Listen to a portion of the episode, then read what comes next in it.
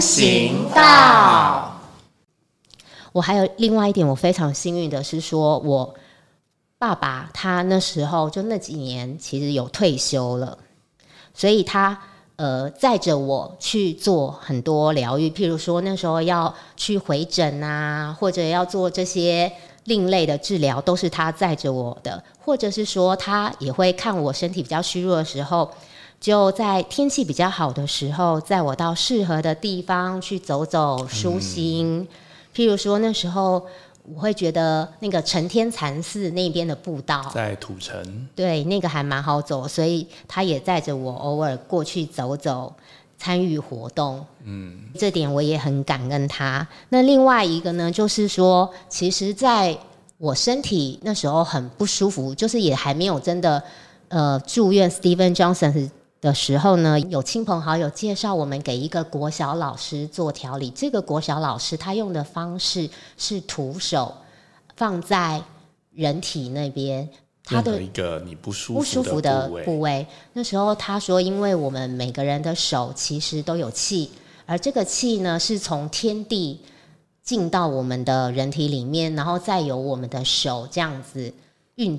运行出去，其实就是气功的概念。对，就是这种概概念。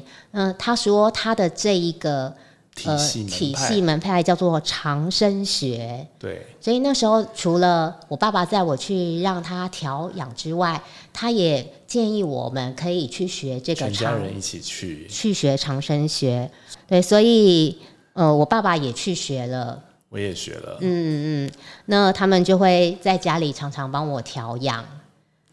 嗯，其实我自己是蛮有感觉的，而且当长生学帮我们做开通的啊，简单的说，就是帮你去把这个能力打开的这个动作的时候，我是很强烈的感受到了师傅他的手的那个能量，那是一个很很强大的一个能量灌注到我的身体，而我自己当我用我的双手去触碰啊，不管是呃。我太太，或者是甚至未来我们的孩子的身体的时候，事实上，它能够带来的那个缓解的效果，其实是蛮立竿见影的。嗯，那其实呢，我自己后来有在学灵气，嗯，那灵气的手法也是类似，所以我会觉得呢，这些不同的派系呀，或者从不同国家来的那种徒手的运气的治疗方式呢。可能都是源自于同一个宇宙的能量，只是嗯，我自己没有科学的啊验证的方式。我们没有没有，就是说目前为止没有什么一个统一的方式来来好好的去验证它的存在。我会觉得，哎，这个其实是有点像气功的，所以也接受这样子的疗愈方式。所以我也常常就是呃晚上。工作回来回到家，那如果我还有一点体力的话，我也就会帮你调养，大概比方说二十分钟。嗯，那如果你是比较累的情况的话，你可能就是趴着；那如果稍微有点体力的话，可能是坐着。那就像那个武侠电影、呃 武侠连续剧里面运气给我，对对对，杨过小龙女那样的方式，对 对，大家不要想歪哦，对他单纯的就是用手的身体的能量来啊。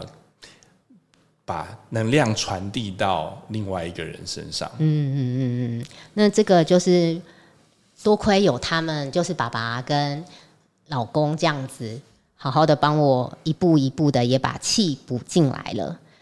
我我自己呢，有受到这么多的照护照顾，而且我自己也这样子缓缓缓缓的运动，那就慢慢慢慢一步一步的可以过正常的生活，就是每天起床后。可以，呃，走动的时间变多，而不是一天到晚只是躺在床上这样子。但其实我们现在讲起来好像很轻松，事实上这个经历的过程是蛮曲折的。因为就像你一个人在重病的状态，就算你今天好，比方说经历了某些事情之后，它慢慢的恢复了，就并不代表说你的身体就。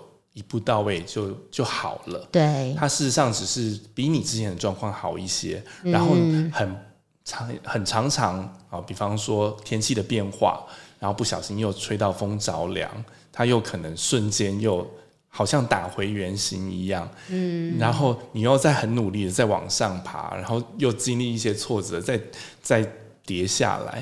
事实上，它就是就反反复复的一个过程，它是一个很漫长，然后很多人花了很多时间心力，包含病患本人，也要持续的相信自己会变好。嗯，我觉得相信是很重要的。对，这么多的。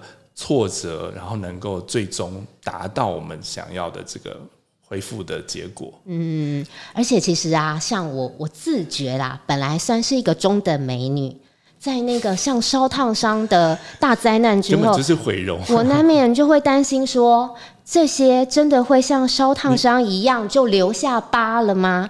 会恢复不了往昔的美丽了吗？你头发长得回来吗？对我那时候是有时候会担心这个，可是。我后来就想说，算了，我还是先把整个身体方面、精神养回来，以这个为目标。是。然后有好好的精神，有生活，反正那当时就想说，反正现在医疗医美这么越来越发达了，如果我真的没有办法接受自己的状态，那大不了就是就是去医美嘛。对，老公多点赚点钱就行了。对，就期盼老公多赚赚点钱。然后另外呢？其实，如果真的哎，到时候不想要医美，我还是用气质取胜嘛。哦，我相信我是有气质的。那外表方面呢，我就先让自己不要想这么多，反正我都嫁人了，有老公了嘛，我怕什么，对不对？嗯，所以就这样子一步一步一步，慢慢的以调养身体为目标，到呃可以。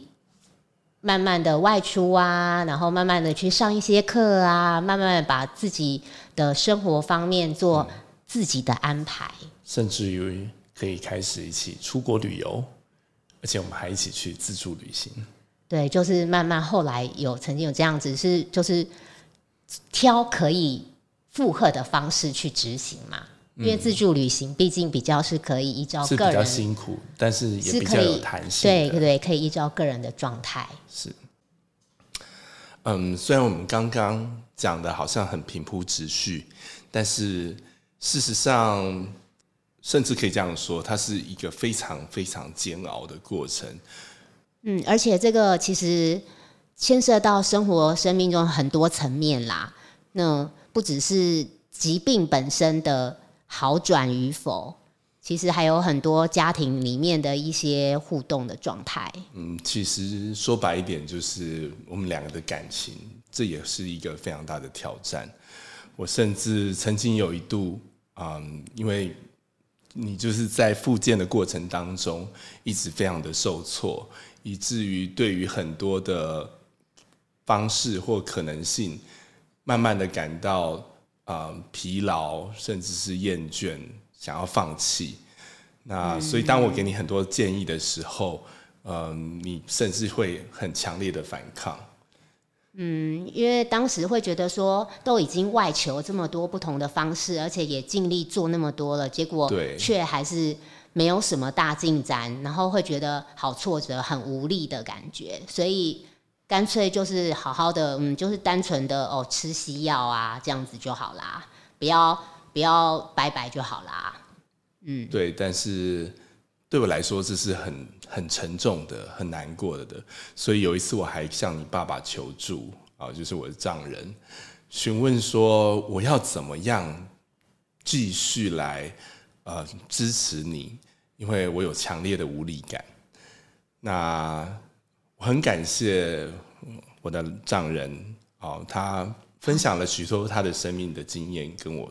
哇，你们居然瞒着我偷偷的 man talk 哦，对，把你们就是母女两人就是整个批斗了一遍。哦，但其实透过这样的对话，呃，我也得到了我心中呃最需要的答案，也就是。哈，无论如何生病的你们，其实最需要的就是，我们可以不管你们状况好或坏，能够一直在身边的陪伴与支持。